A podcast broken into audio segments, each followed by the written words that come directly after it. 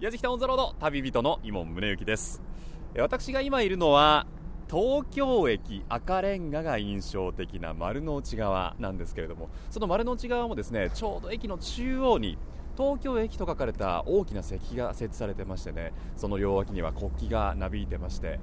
松の木が植えられててその松の緑が後ろの駅舎の赤レンガの色とものすごくマッチしてるんですよね。美しい本当に。久しぶりに僕ここから東京駅見上げてますけれども本当にコントラスト美しいですし見上げると分かるんですが今はここ近代的なビルが東京駅を見下ろすようにして立ってるんですね。そしてパッと後ろを振り返ると行幸通りというねもう東京駅一望できる非常に僕も大好きなスポットがあるんですよ。実は1914年12月日に東京駅開業しました。今年でちょうど100年なんです。今日はですねそれを記念してというかやじきたでも取り上げちゃおうということで開業100周年記念東京駅丸ごとぶらり旅と題して丸ごとまるっと東京駅をお届けします。どうぞお楽しみに。やじきたオンザロード耳で感じる旅番組ご案内役の松本英子です。この番組は日本全国津々浦々そこに暮らす方々との出会いを通じてその土地の魅力やゆったりと流れる時間をお届けする旅番組です。さて東京の玄関口東京駅といえば山手線や中央線京浜東北線や京葉線などの在来線が走り西からは東海道東からは東北上越長野など7つの新幹線が乗り入れています。平日の運転本数はおよそ3700本。そんな日本の鉄道網の中心といえる東京駅が開業したのは1914年12月20日。今年でちょうど100周年を迎えました。そこで今回は開業100周年記念東京駅丸ごとぶらり旅と題して旅人の伊門宗行さんが東京駅を探索します。さあどんな出会いが待ってるんでしょうか？旅の様子は番組ホームページの動画や旅日記でも楽しむことができます。ぜひホームページをチェックしながら聞いてみてください。それではやじきたオンザロードスタートです。やじきた on the road 松本英子がお送りしているやじきたオンザロード。開業100周年記念東京駅丸ごとぶらり旅旅人の伊門宗行さんが東京駅を巡っています。さて東京駅の開業は今から100年前の1914年12月20日。およそ6年がかりで建設された丸の内側の赤レンガ駅舎は国の重要文化財にもなっています。当時北と南に八角形のドームがあって壁には方角を示す干支のレリーフ。天井には翼を広げた8羽の和紙が取り付けられ洋風の雰囲気が漂う建物でした。1945年空襲で破壊されたそのドームは2年前に当時のままの姿に復元されたばかりです。そこでまずは東京駅についてこの方にお話を伺いました。私が今いるのはなかなかというか入れない場所なんですね。JR 東日本東京駅駅長室に私は今おります。そして目の前には第24代 JR 東日本東京駅長江藤隆さんにお越しいただいております。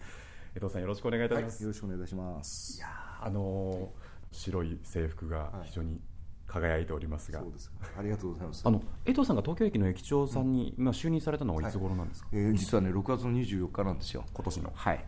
東京駅というと今の全国のリスナーさん聞いてますけれども、まず起点となる駅多分日本で一番有名な駅。そうですね。この東京駅の駅長として気を使われる部分というのはどういったところありますか、うん、あのまあ、今年100年ということが一つ12月ございます、まあ、そうは言ってもやっぱり1日今86万人の方が乗り降りをしていただいている、まあ、それ以外にもあの東海道新幹線もございますしおそらく1日200万人近くの方がご利用いただいています。ですから日々の輸送が一番やっぱり気を使うところでございますよね。第24代ということは、脈々と受け継がれてきた何か大切なものはあると思うんですけれども、駅長として大切にされていることは何ですか？私はね、あの縁という言葉、これは一番大事だと思ってます。で私がやっぱりここに今こうやって座ってるのも、まあ、過去の先輩方おられて、私を生かしていただいたと。でそのタイミングで、まあ、このタイミングが良かったかどうかは別にしましてね、座れたっていうのはやっぱりこの先輩たちから引き継いだやっぱり一つは鉄道魂っていうものがあったと思いますけどね。鉄道魂、はい、これまでの間いろんなその事件とか事故とかいろんなことがございました、まあ、それをやっぱり先人たちが克服してくれてこの財産を残してくれた、そこに私たち今生活をして、まあ、商売させていただいているというこのご縁あと人と人の出会いのご縁。まあそんなことでご縁ということは私は一番大事だと思っています。なるほど、まあ、100年の時の駅長っていう重責もあると思うんですよね、うん、そういったところも鑑みてたとは思いますけれども、あの東京駅100年ですが、100年前、実はこの辺りは本当に原野というか、何もない場所だったというふうに聞いてるんですが、そうですね、私も生まれてないんで分かりませんけれども、えー、まあ、過去の資料を見てみますと、やっぱりあの湿地帯だったというようなことを聞いておりますですね。えー東京駅という名前自体もすぐすんなり決まったんですか、ね、なん。かですね聞きますとその100年前の2週間前、はい、12月になってなんかやっと決まったようですね、まあ、結局それまでその上野駅がございましたしあとはこちら新橋がございました。ここをつなぐ部分がなかった。でそのいわゆるドイツ語で言えばハーフトバーノフという中央駅っていうのは一つ最初名前としてあったそうなんですよ、はい、で最終的にはやっぱり西の京都ということに対する東都東京っていうことで名付けられたのが開業の2週間前っていうふうに聞いてますけど。かなり紆余曲折があったんですね、みたいですね、やっぱりね皆さんカンカン学学の議論の後にこの駅ができたと思いますけどもそういう意味では、はい、駅舎自体は何をこう意識して作られたんですか？これはあのご存知だと思いますけど辰野金吾っていう東大一流の建築家がお作りになった駅でございましてこの辰野さんという方はすごいお相撲というか日本の伝統文化ですね。だからにえー、ご興味もおありだったようでございましてこの駅舎自体赤レンガ駅舎はですね横綱の土俵入りみたいな形をしてると言われるんですよ。公共側の方から東京駅を見ますと335メートルございます。東京タワーよりもちょっと長いんですよね。そうですね、えー、それはその横綱の土俵入りであとはその頭にちょんまげを言ってるみたいなちょんまげというかはい。そんな感じで見えますし、はい、曲げですね。なるほど、えー、あの遠くから東京駅見ると確かにかなりの広がりがありますんで、土俵入りと言われたら確かにそうかなという気は今いたしましたけれども、2012年にはその丸の内の駅舎が復元ということで、ニュースにもなりましたし、ちょうどあのこの番組の中でもですね、お月に行きましておかずの石使って、ね、あの東京駅使われてるんですよっていうのを地元の方がすごく誇りに思ってらっしゃったのがすごく印象的で、えー、ですからあの地震のあれがございましたもんですから、結局1年ほどちょっと工事が遅れてしまったってことは事実なんですけどね、まあ、最終的に5月に使用を使えたってことはやっぱり良かったと思いますよ。本当に見どころがたくさんありますけれども、まあ、100年を迎えてこれからの東京駅というのは何か目指していくものっていうのはあるんですか？そうですね。まず私たちこれで100年前の方がお作りいただいたやつを引き継いでるわけですから次の100年に向かって私はおそらくこれでね2017年の春か夏ぐらいには、まあ、まだ工事やってる丸の内側の駅前広場っていうのは工事やってるんですよ、はいえー、これがもう完成いたしますとおそらく大きい意味での工事はもう終わりに近づくと思うんです、うん、駅前広場がこれで完成すればですね今まであの2004年からやってましたんですが、えー、各国から、えー、日本にお越しになる、えー、対抗市の信任情報手式っていうのを、はい、実はあの馬車が宮中から入ってきまして、えー、この三車寄せから出ていくんですよ、ええ、この行事が復活できるはずですからこうしますとねこれは月におそらく3回4回あるわけですよ。これはねまた名所になってくるんじゃないでしょうかね。それはそうでしょうねきっと、えー、わあまたまた楽しみなことがきっと増えてくると思うんですけれども、ね、貴重なお話本当にありがとうございました。お話をお伺いしたのは第24代 JR 東日本東京駅長江藤隆さんでした。ありがとうございました。どうもありがとうございました1日200万人の方が利用しているという東京駅ですが2週間前に東京駅と命名されていたんですよね。非常に驚いてしまいましたが。そして東京駅といえば待ち合わせ場所として有名なのが銀の鈴。実は今の銀の鈴なんと4代目になるそうです。知ってましたか？初代の鈴は段ボールに銀の紙を貼って中に仕込まれたスピーカーから鈴の音が流れていた。そうなんです。さあ松本英子がお送りしている「やじきたオン・ザ・ロード」開業100周年記念東京駅丸ごとぶらり旅。旅人の井門宗之さんが東京駅を巡っています。さあ続いて訪れたのは東京駅の開業から1年後にオープンしたホテル。丸の内駅舎の中に作られた東京ステーションホテルです。早速お話を伺いました。さあでは早速東京ステーションホテルの総支配人藤崎仁さんにお話を伺います。今日は貴重なお時間ありがとうございます。はいよろしくお願いいたします。この東京ステーションホテルなんですがまず歴史から教えていただけますか？はい。この東京駅丸の内駅舎そのものはですね1914年に開業いたしまして今年ちょうど100年を迎える記念すべき年にあたります、はい、えー、ホテルそのものはあ駅開業後1年後1915年に開業しまして、はい、えー、来年100周年を迎えるというですね、まあ、長い歴史に、えーまあ、彩られた、うん、そして、えーまあ、日本で唯一重要文化財の中にあるホテルとしてはですね、えーまあ、非常に貴重なホテルかと思います、主な目的は何だったんですか、まあ、当時えーまあ、日本を代表するホテルとして、まあ、海外からの、まあ、貴賓、まあ、賓客をお迎えするためにですね建てられたというふうに聞いております、まあ、当時は帝国ホテル様しかなかったのでまあ、そういった意味ではあの戦前は帝国ホテル様と並び称される名門ホテルということだったようですね、あのかつては家族の文豪も滞在されたというエピソードもあると思いますけれども、はい、どういった方がはい、あの代表的なあ、まあ、作家の方はやはり川端康成先生かと思います、えー、川端康成先生は、まあ、このホテルを非常に、まあ、愛していただいてですね、まあ、長く逗留されて、えー、そして、まあ、その逗留中にですね、まあ、女であることという作品をですね執筆した、まあ、部屋があることでも非常にあの有名ですし、まあ、その他には鉄道好きで知られます内田百軒先生、はい。点と線を書かれた松本清張先生怪獣二十面相がこの駅舎を舞台に展開する江戸川乱歩先生ですとか、まあ、そういった形がですね非常に多くお泊まりいただいて、えー、愛していただいたというふうにあの聞いております。リニューアルしてからもご苦労はあると思いますけれども大変だった部分はいかがでしょう、まあ、そうですね。あのやはり国の重要文化財であるということがやはり、まあ、あまず第一かと思います。でそのやはり重要文化財をやはり守り続けていくということが根底にありますので、えーまあ、内装のですね、まあそのまあ、メンテナンスに関しても細心の注意を払っていますし、まあ、唯一無二のホテルとしてですね、まあ、それは欠かせないということで、スタッフ一同頑張っておりますけれどやはり今まで守ってきた方の思いというのもきっとあるでしょうし。そうですね。あの創建当時は延べ73万人の方がそして今回約後期5年間で78万人の方が変わったわけですけれどもここに至るまでの経緯そしてこの保存復元に関わった、えー、形のやはり思いであるとか挑戦であるとかといったものをやはり理解するところからプロジェクトそのものはスタートしたと。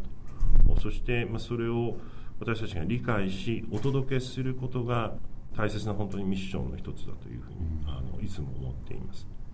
どんな反応がありますかお客様からは？あのおかげさまでですね本当に多くのお客様にお越しいただいて多くのお手紙やメッセージをいただいております、はい、でその中にはですね、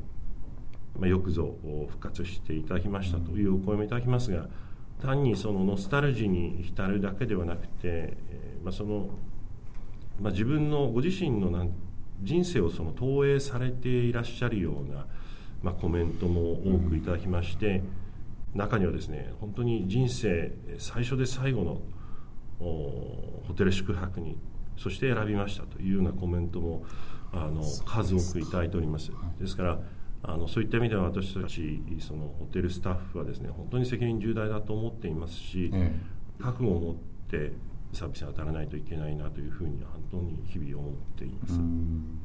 いやもうそれだけの思いを持ってねこのホテルを守っていってる。きっとスタッフの皆さん一人一人がスペシャリストだと思うんですけれどもいや藤崎さん本当に今日は貴重なお話ありがとうございましたありがとうございました。東京ステーションホテルのお部屋にも案内していただきました矢敷太一行。壁や扉調度品など木をふんだんに使っていて温かみがあってそれでいて細部にわたって上質な作りが施されていてさすがは重要文化財というそんな質感だったそうですよ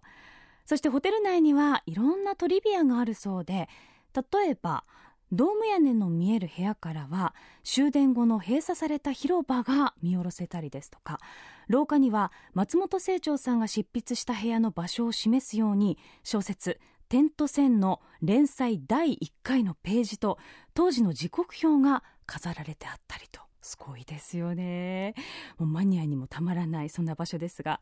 多くの文豪が愛しここで生まれたストーリーがたくさんあるように実際に作品になっていなくても日々のお客様の中にストーリーが作られているんだなというそんな場所ということが分かりましたね。藤崎支配人どうもありがとうございました。松本英子がお送りしている「やじきたオン・ザ・ロード」開業100周年を迎えた東京駅を旅人の井門宗之さんが探索しています。東京ステーションホテルならではのおもてなしの心に触れたやじきた一行。今度は丸の内と八重洲を結ぶ駅中をぶらりすることに。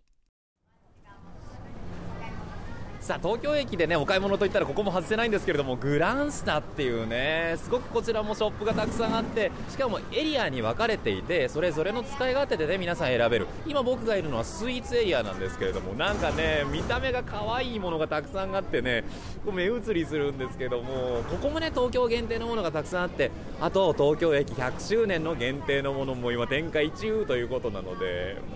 実はねこのスイーツエリアの奥にね僕大好きなお店があるんですよ。ちょっと中もぶらりしながらね見ていきましょうね。僕東京駅から地方にロケに行くときにこのお店絶対見てから行くんですよね。お酒飲みたいななんて思いながらねルコルエ丸の内さんなんですがこちらの泡をテーマにしたドリンクとあとまあフードストアになってましてテイスティングのスタンドもあるんですね。でお店も入り口から美味しそうなお酒いっぱい並んでて珍しいビールとかもいっぱい並んでるんですよ。ちょっと中に入ってみましょうちょっとお店の方にお話を伺っていきましょうか。すみません、よろしくお願いいたします。よろしくお願いいたします。立野と申します。立野さん、はい。あのこちらコンセプトは泡なんですか？そうなんです。えー、あの泡を中心とした商品をメインにあの取り揃えてございます。泡っていうとね、なんかなんだろうなんだろうと思われる方もいらっしゃるかもしれませんが、スパークリングワインだったりとか。そうですね。主にスパークリングワインですとか、あとはビールですね。を取り揃えておりまして特に特徴的なのがクラフトビールといって日本のあのビールを100種類以上集めているのが今売りになっております。日本のビール100種類もあるんですか？はいそうですね。今までは地ビールという、まあ、あの地方色が強かったんですけれども作り手の方がすごいあの技術を上げられて味もまたあのクオリティもすごい高くなってきていて、えーと、海外でもあの賞を取ったりするブルワリーさんも今増えてきていますすごいっすね。そうですね。ちょうどほら東京駅も100周年だから。まあそれもなんていう はい、それは後で知ったことなんですけど。そうなんですね。こちらはその東京駅開業100周年に記念したものって何かやられてるんですか？はい、ございます。今あちらの、えー、あ、さすがにビールですね。そうですね。100周年を記念いたしまして、まああの100周年のまあ顔である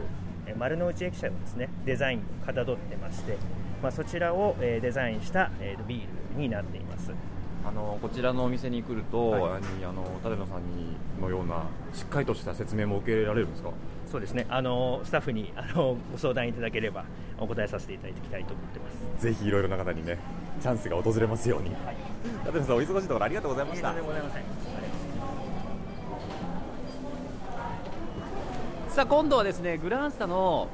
雑貨いろいろエリアでございますね。はあはあこちらに入り口これあの有名な川の展開してるけど可愛いですねこれ。長財布とかそれぞれ柄がとっても和な感じでねとっても可愛いんですよ。こちらもひょっとしたら東京駅の100周年で何か限定やってんのかな？ちょっとお話伺ってみます？こんにちは。こんにちは。よろしくお願いいたします。ちょっといろいろご案内いただきたいんですけれども、はい、お名前をお伺いしてもよろしいですか？小田と申します。よろしくお願いいたします。小田さん。印伝屋さんのすごいでも可愛い展開のなんか駅とコラボしてる感じのもありますしね。そうですね。あの東京駅限定のお柄が駅舎のお柄とあとあの銀の鈴の広場にちなんで鈴柄というのがございますので。そうなのか、はい、あれ鈴柄銀の鈴なんですね。そうなんです。ねはい。この印伝屋さんのものというと特徴はどうなりますかね？そうです。あの牛側と違って鹿側に柄を施してるんですけどもあのとても軽くて丈夫というところで長くお使いいただける品物になっておりますねそれになかなかね他では買えないこちらでのみのやっぱり東京駅ならではのものがありますから。そうですね、あの実際の甲府の本店のお近くにお住まいの方もそういう限定品だけは東京に来た時にお寄りいただいたりしてお求めいただいておりますのでそういう意味ではあの他のお店の印伝とは違う品揃いにもなっておりますね。女性のお客さん多くないですか？そうですね。あの結構日中は女性の方が多くて、あの夕方になるとサラリーマンの方が会社帰りにお立ち寄りいただいたりもしてますので。ちょっとなんかインデンのもの持ってるとあーっていう感じになりますもんね。ね、あの意外と若い方から年配の方まで皆さんお持ちで、いろいろ昔のものとかも見せていただいたりするので私たちもすごい勉強になりますね。小田さんすごい気になってるんですけど小田さんの後ろに東京駅の100周年の限定のものですかこれ？はいそうです。これ何ですか？あのこちらボストンバッグなんですけどもボストンバッグ。はい。あの鹿が出てきた同じ大きさの牛革と比べるとは軽いのでまた丈夫ですし長持ちするだけじゃなくこう東京駅の駅舎の柄が、まあ、東京駅から旅行に行く気分でもお使いいただけるかと思って100周年記念でご用意いたしました。ちょっと持ってみていいですか？はいどうぞお持ちください。あ軽い。本当だ。牛よりもだいぶ違いますね、うん。ちなみにお値段おいくらですか？10万8000円になります。いやそううん。これだけ手間がこうねなんです。静かに棚に戻しましたけど。確かにあのただ長くお使いいただけるのとやはりインデンの良さをご存知のお客様からはあの決して長く使う意味でも高くはないとおっしゃっていただいてますので。ちなみにこれは数量限定なんですか？そうです。ね12個限定ですでに数個は出てしまってますのでひょっとしたらこれを聞いて買いに来てももうないかもしれませんけれども。あのお問い合わせご来店お待ちしておりますので。すいませんお忙しいお時間帯でしたけどもありがとうございました。どうぞありがとうございました。失礼します東京駅の駅中もどんどんお店が増えて充実してますよね。とっても賑わっていましたがグランスタでは各店舗で100周年記念商品を販売しているそうでその中でも矢敷太一行が気になったのは飲むお酢の専門店エキスプレス東京です。東京駅限定でレモンシークワーサーと日本の蜂蜜の酢を駅舎ラベルの箱に入れて発売されています。爽やかな口当たりなのでジュース感覚で飲めるお酢ということでイモンさんも一口飲んでうまいと感動したそうです。さあこの後は100周年記念に作られた東京駅限定の駅弁を求めてぶらりします。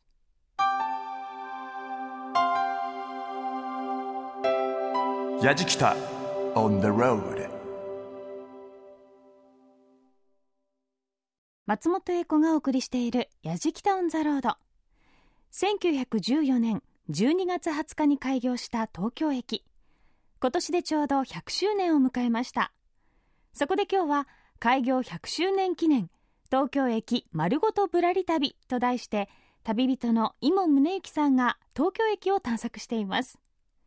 さて地下1階にあります駅中グランスタをぶらーりしたやじきた一行。何やらお弁当の匂いに誘われたようです。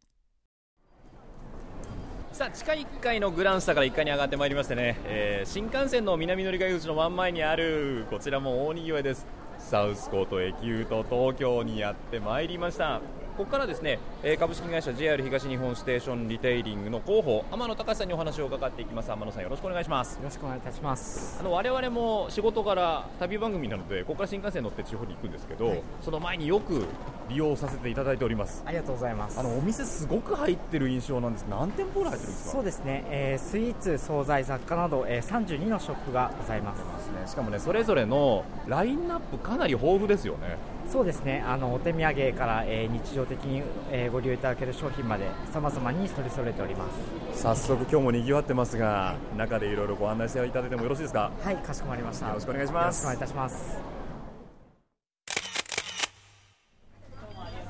さてさて東京駅開業100周年の記念のお弁当を各店舗で売ってますけれども天野さんはい、ここ第3位なんですよね目の前で。そうですね、こちら、えーパオパオというお店になりまして、はい。レンガシューマイセットが第3位であ。の中華のお惣菜のお店でお店の前にね、あのせいろで蒸された肉まんとか美味しそうな湯気を揚げてるんですけど、はい。その中のレンガシューマイセットなんだ。はい、そうですね。駅舎のレンガをイメージして、えーレンガの形をしたシューマイのセットになっております。あのお弁当箱自体もねレンガのモチーフになっていて、はい。すごく可愛いんですよね。そうですね、うん。あのまあ、まさに東京駅の駅舎をイメージした商品で、えー見た目の分かりやすさから、えーお客様にご好評いただいております。ちなみに税込み864円で5種類の味が楽しめるレンガシューマイセット100周年記念セットですなんていうふうにも書かれてますけども、はい。美味しそうそうですね。ちょうど出来たての商品をあのご提供できるタイミングもたくさんございますのでお楽しみいただけるかと思います。うー第3位でこんな美味しそうだったら第2位どこなんだろう。続いてご紹介お願いいたします。はい、えー大地を守るデリというお店でございます、あのオレンジの、ね、看板に大地を守るデリっていう緑の字がすごく鮮やかで、はい。なんかこうオーガニックなお野菜とかね、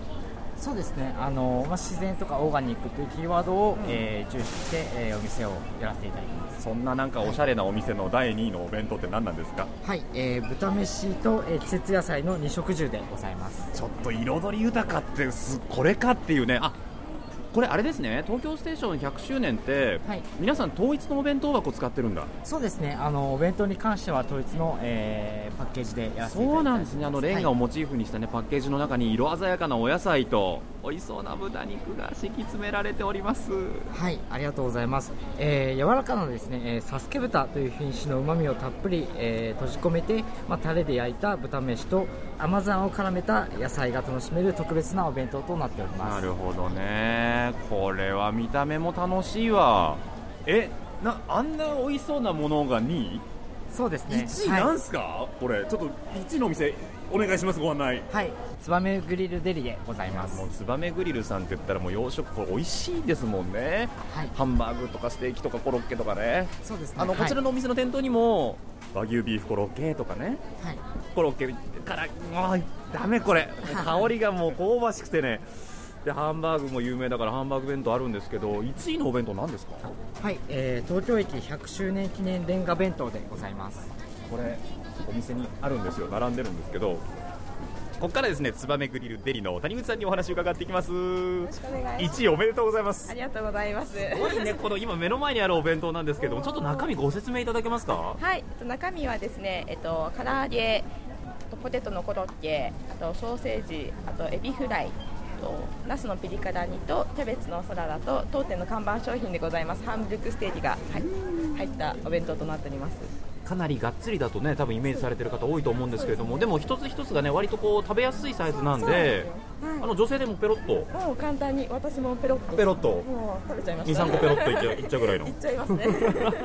そうか。やっぱりこれあのツバメグリルさんの中でも人気のものを集めてる感じ。そうですね、もう当店の人気のメニューをもうぎゅっと詰めまして、今までここまで豪華なお弁当出したことないので、嘘当店初めてです。さすが東京駅100周年ですねうちのディレクターもツバメグリルさんのハンバーグ席大好きですかあーありがとうらございます。いつもありがとうございます。ということはハンバーグから食べた方がいいですねそうですね。これハンバーグって言わないんですねハンブルグ？当店はあのハンブルクステーキ。ハンブルクステーキですねちょっとじゃあお弁当の一番こう奥に鎮座しましまします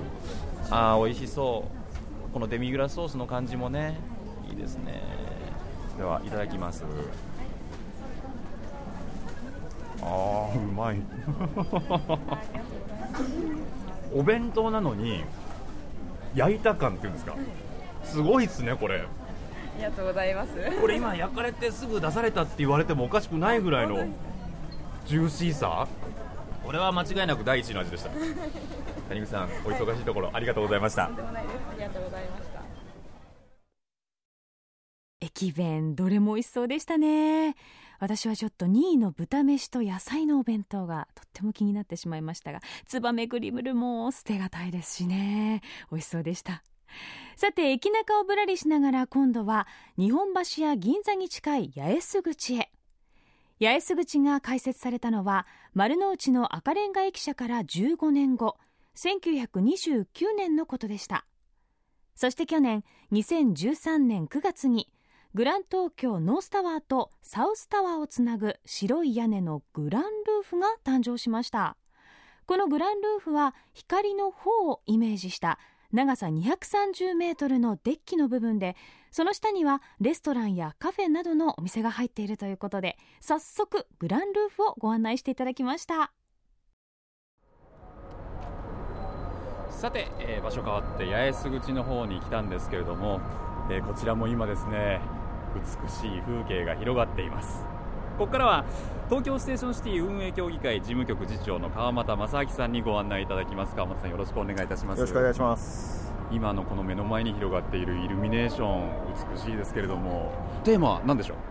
えーとですね、今年あの東京駅12月20日で100周年を迎えますので、感謝という気持ちとですねこれからのその東京の100年という輝かしい未来を彩るような希望の目が息吹くというイメージのですねイルミネーションを行っています。なるほど。なんかね、あのー地面から無数のこう棒状のイルミネーションが立っていて、はい。まるで木のように林のようにね並木のようにも見えますけれどもねそれがこうここを通りを歩く人たちをアーチのように囲んでいるっていうような、ね、形ですけれども色がどんどん変化していてまた綺麗ですね。あの時間の中でですねいろんなあの色に変わります。例えばこれ風光風速計がついてるんですけどもデータを取って今これ光ってますけども、そのデータに基づいて光が変化するというような仕掛けになってます。そうなんですか、はい、風光風速計のデータで色合いが変わってくる、そうです。あの、まあ、ろうそくの火を吹き消すように色が流れていくっていうようなところがあの今ちょっと風が弱いんでちょっと分かりにくいですけどもそういう仕掛けがあの施されてます。そうなんですね、確かに微妙にグラデーションしていくようにね LED の明かりが変わっていきますけれどもでもやっぱ優しい光ですから夜の東京にはすごくマッチしてますね。そうですね。はい。今我々がいるのはグランルーフ。はい。どういった構成の施設になるんですかね？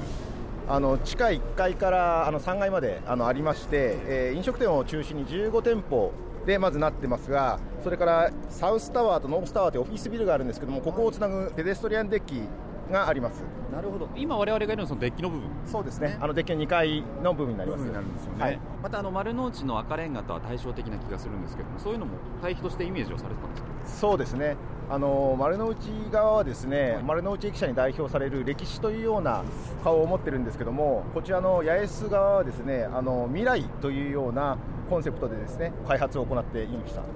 ほど。未来か。まあでもねここから見るビル群というのはね丸の内側から見るまあ例えば皇居のねあの建物というか敷地が見えたりする風景とは一変しますけどこっちはこっちで東京の景色な感じがして僕は好きなんですけどね。そうですね、あの丸の内側と八重洲側は全然違いますけどもこの2つの顔を持っているのが東京駅だと思ってます。少しじゃあこの辺り歩いてみましょうかね。はい。やじきた on the road. やじきたオンザロード開業100周年記念東京駅丸ごとぶらり旅いかがだったでしょうか。僕は今回の旅を通じて東京が好きになりました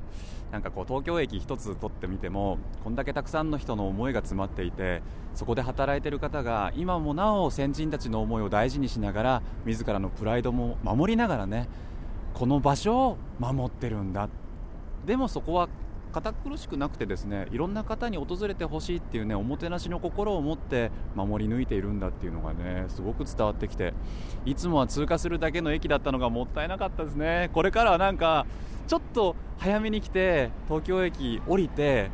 この駅舎の中をまたぐるっとじっくりと見て回りたいなって思いました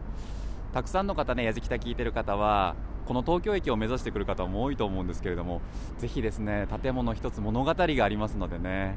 うん。あと駅弁も美味しいですしね。ちょっと寄り道してぶらりしてみるのもいいと思います。今目の前にはライトアップされた丸の内側のね、赤レンガの駅舎が見えますけれども、こっから見る東京駅好きだな。皆さんもぜひ足を運んでみてください。というわけで、やじきたオンザロード、旅人は井門宗之でした。やじきた on the road 松本英子がお送りしてきました「やじきたオン・ザ・ロード。耳で感じる旅番組」開業100周年記念。東京駅丸ごとぶらり旅いかがでしたでしょうか？美しく生まれ変わった駅舎に銀の鈴の音そして駅弁や東京駅限定の味にも出会えたり本当に五感で楽しめるスポットですよね。イモンさんもおっしゃってましたがやじきたの旅に出かける時にも東京駅から始まることが多いわけですがなかなかねゆっくりぶらりする機会がなかったので私も改めて行ってみたいなと思いました。そして今回の旅えー、じっくりと東京駅の話を聞いていたら私も初めて地元の秋田から18歳の時に東京に新幹線でこの東京駅のホームに降りた時のあのドキドキ思い出してしまいました。懐かしいな。さあ今回の旅の様子は番組ホームページの動画や旅日記でもお楽しみいただけます。また放送終了後はポッドキャストでも配信をしていますのでぜひチェックしてみてください。アドレスは www.jfn.jp スラッシュやじきた www.jfn.jp スラッシュやじきたやじきたオンザロード耳で感じる旅番組。ご案内役は松本英子でした。